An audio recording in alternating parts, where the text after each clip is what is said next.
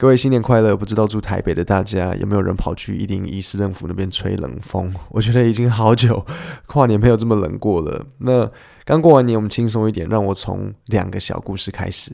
第一个故事，我今天收到一封来信，是一位听众写信给我的，是一个女生。她说她自己目前在加拿大读书，但是她今年三十岁，都是用自己过去工作存来的钱出国，没有父母资助，所以没有。太多钱，那找了一间很便宜的房子住下来，甚至室友还会把餐厅打工剩下来的汉堡带回来给他当晚餐。我还没有回信给他，可是我看到这边我就已经觉得很佩服，竟然三十岁，然后还可以跑去加拿大读书，是真的很厉害。然后第二个故事，最近我的 Line 群里面，我当兵的班长跟大家说他要退伍了。班长大概他没有很老哦，他大概快三十吧。他从十八岁入伍到现在当了十二年的兵，然后我们大家都很吓一跳，想说：“哎，怎么怎么了吗？怎么突然说要退伍？”那时候我就私讯他，我说：“我说哎，发生什么事啊？那你要干嘛？你之后工作是什么？”他跟我说：“其实没有发生什么事情，然后他也不知道要干嘛。可是他的儿子最近出生，然后没有办法接受不回家看小孩。”我喜欢在墙壁上写一些励志的话来鼓励自己。那我会写在一张纸，然后就把它贴在墙壁上面。我现在眼前就有一句，那是马克吐温讲的。我先念给你听：The secret of getting ahead, getting ahead 的意思是要超前，比别人超前。The secret of getting ahead is getting started。你想要比人家超前的秘密就是你要开始行动。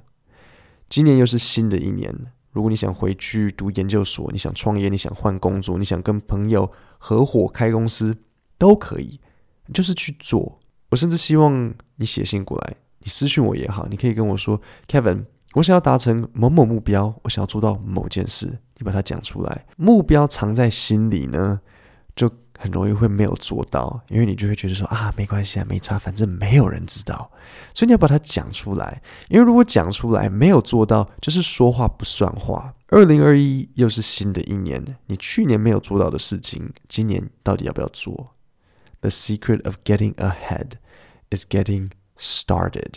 那现在呢？让我继续上次 H H Holmes 的杀人旅馆故事，你还记得故事吧？星期三讲到说，Holmes 他买了一块空地，盖一座三层楼高的饭店。三层楼高怎么讲？Three story hotel。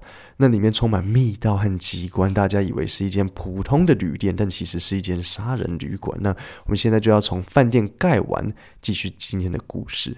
After construction was complete in 1891. Holmes placed ads in newspapers offering jobs for young women and advertised the castle as a new hotel. He also placed ads pretending to be a wealthy man looking for a wife. 好，那我来问你问题，就你刚刚听到的，What sort of people did Holmes hire？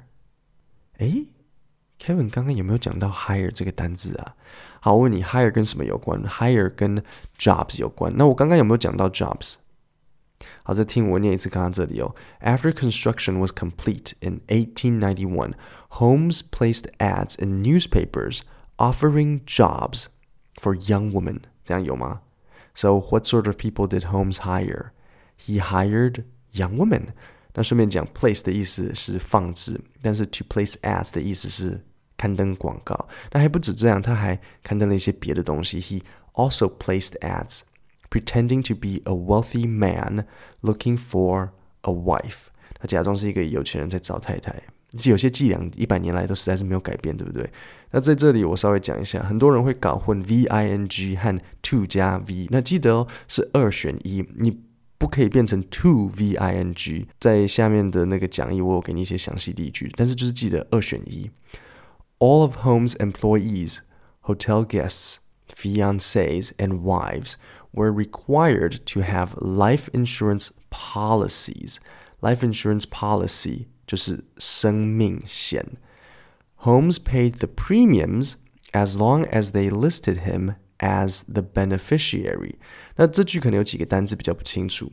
Premiums 就是保费，那 beneficiary 是受益人。OK，so、okay? premiums 保费，beneficiary 受益人。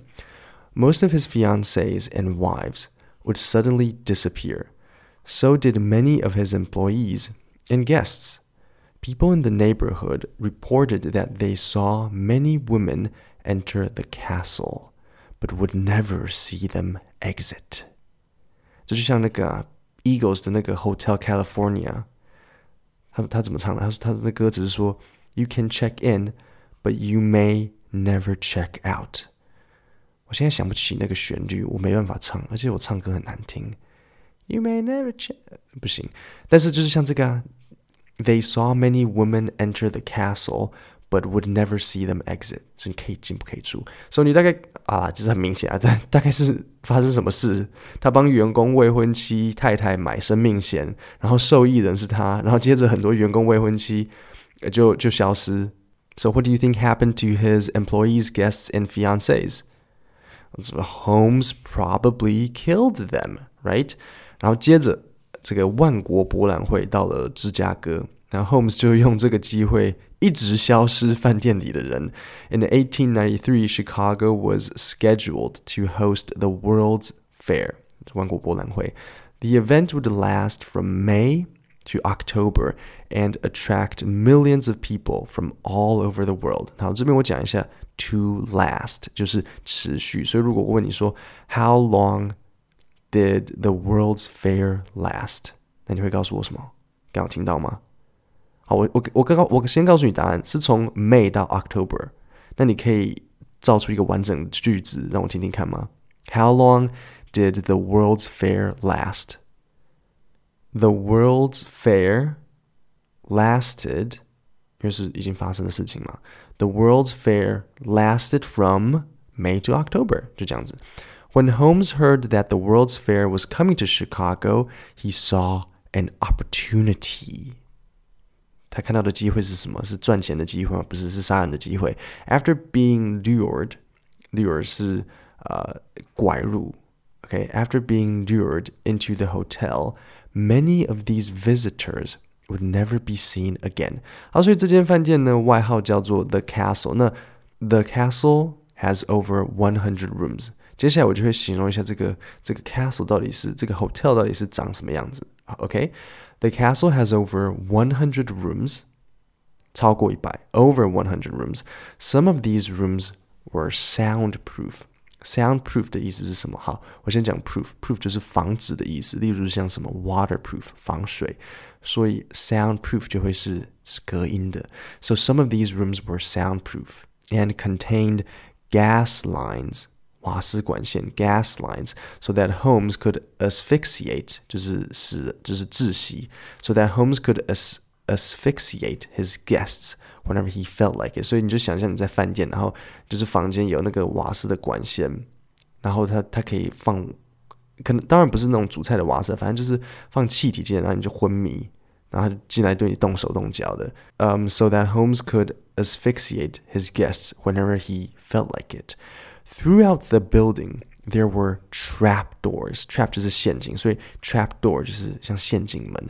Trap doors and peepholes 真的很变态。Peepholes 的意思是像那种 peep 的意思是像偷窥，所以一个一个 peephole 就是比如像墙壁中间有一个洞啊，然后可能啊、我来举个例子好了，比如说你你看到你的房间有一个很一幅很大的画，然后呢可能那个眼睛的部分是一个偷窥的洞，就是你在房间里面，然后那个别人可以从另外一边。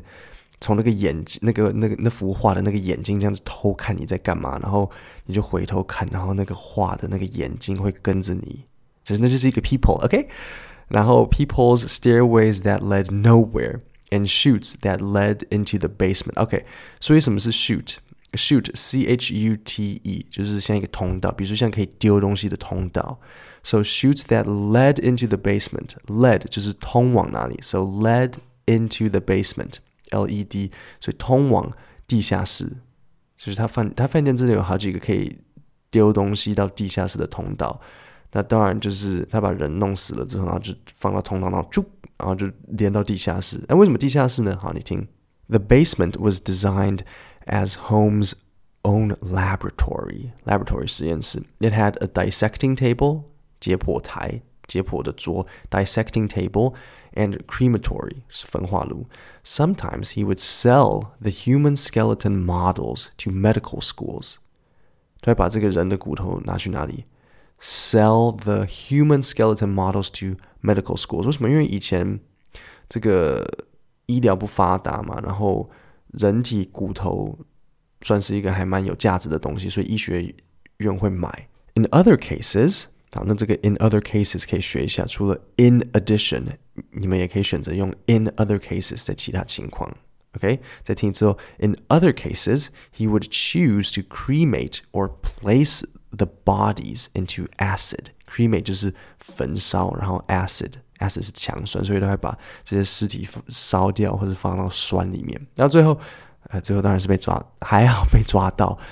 At the time of his arrest, Holmes was prepared to flee. 诶，我考你哦，flee 怎么拼？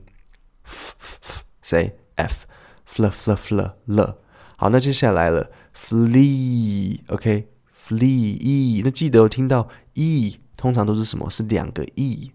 记得两个 e e e 发 e，不要以为 e e 发 e e，no，e e 发 e，所以 flee。fl fl f l e e flee 这样子。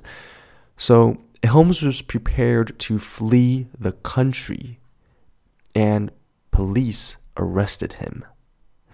In May 1896, one of America's first serial killers, H. H. Holmes, was hanged. Hanged 是什么？就是吊死人，他被吊在脖子的。Was hanged. The castle was remodeled as an attraction and named the Holmes Horror Castle. However, it burned to the ground shortly before its opening.